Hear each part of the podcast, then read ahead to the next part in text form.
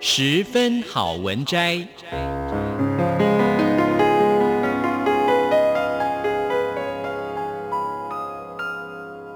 十分钟的心灵补给站。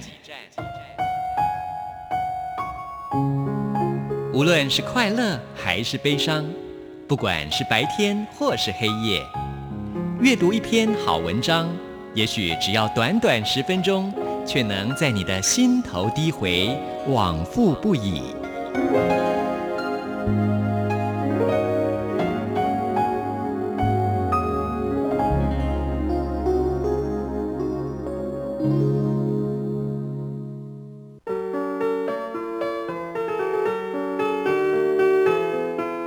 朋友，欢迎您收听今天的十分好文摘，我是朱佳琪。今天我想跟大家分享这本书呢，是由商周出版的熊仁谦所写的《难以劝诫的勇气》。熊仁谦他是九零后，青年时期游学于印度、尼泊尔、日本等地，研究印度哲学、佛学、宗教学、语言学。二零一三年返台，投入传统佛学的教育工作。二零一六年开设了快乐大学 YouTube 频道，超过二十八万人订阅。今天我想直接跟大家分享这本书的结语，叫做“一起喝碗粥吧”。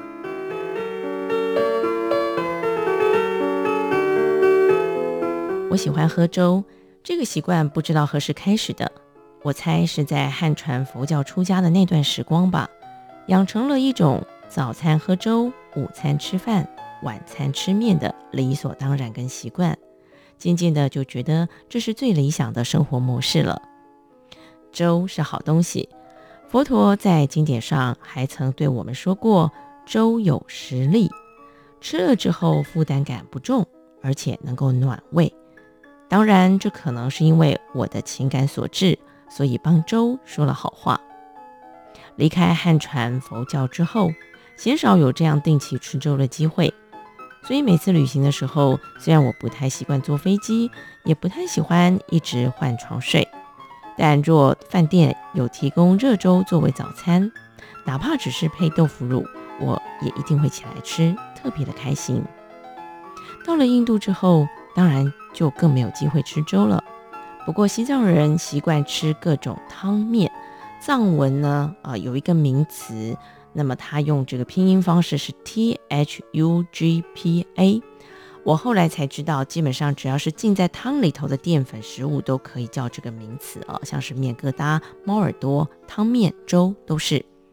印象中，我的老师曾经说过一个很好的例子，他说佛法是一锅粥，这锅粥呢可以装到不同的碗里面，这些碗可以有各种颜色、各种形状、各种材质，但本质上来说，我们要喝的。就是那个粥，当然喝粥是个技术活儿，凉了就不好喝喽。或许是因为这样，我们慢慢的发展出保鲜这种东西，用来保存我们所爱的那碗粥。可惜的是，随着时间的递进，不同的人有不同的反应。有些人可能看到自己的前辈、父母或老师抱着那个装着粥的保温碗，我们也不曾尝过那个粥的味道。从小就被迫要保护、要尊重那个保温碗，长大之后下意识的就讨厌那个保温碗，想要把它打破，认为这样呢能够争取到我们的自由与快乐。当然，有些人反其道而行，自己也很珍爱这个保温碗，但是呢也不曾打开碗来看看里面的东西到底怎么样。当有人来质疑的时候，就询问你里面是什么呢？味道怎么样呢？他们只能一味地抱紧这个碗，但是也不知道该如何旋开这个碗盖，喝到里面的粥。我常常收到一类的问题，就是道德判断、价值判断类的问题。例如说，佛教徒可以烧金纸吗？哲学人可以情绪化吗？学佛的人可以生气吗？这些问题没有不好，也不是提问者的错，但这些问题只要做到一个小小的微调。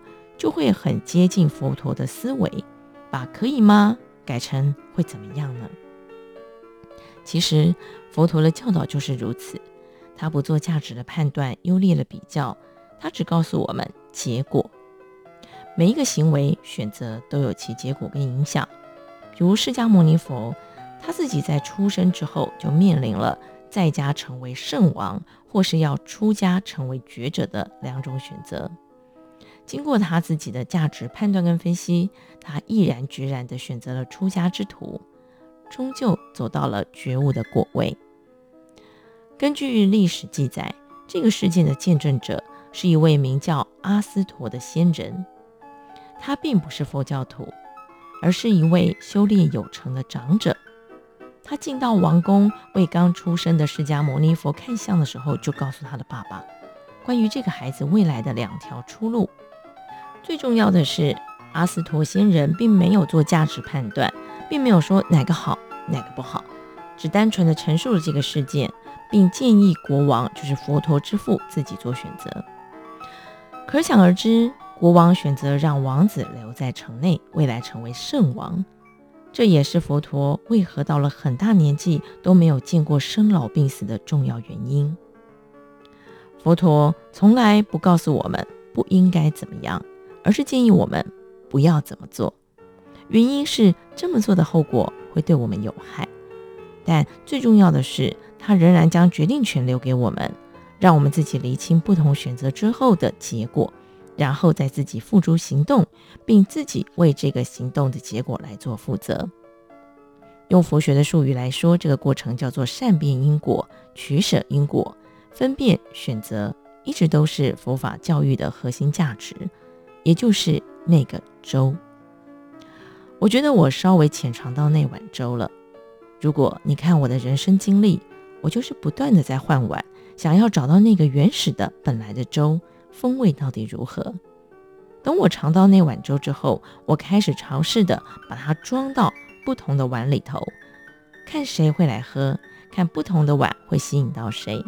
当然，随着时间发展，我可能慢慢的也会变成那个创造保温碗并且固守保温碗的人。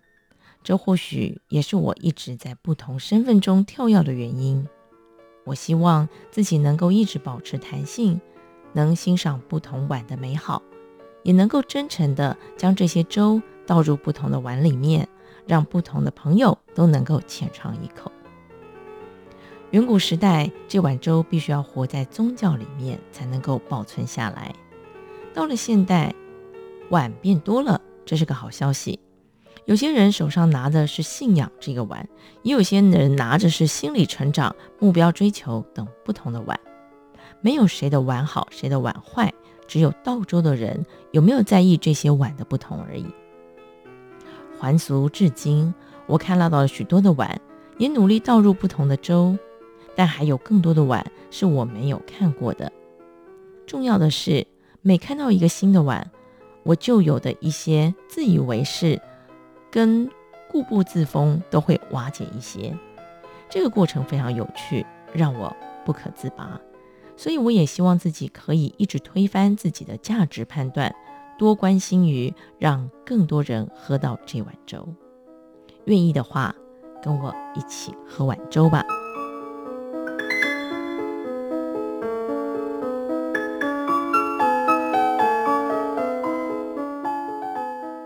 这是今天我跟大家分享的商周出版熊仁谦所写的《难以劝诫的勇气》。我们下礼拜同一时间空中再会。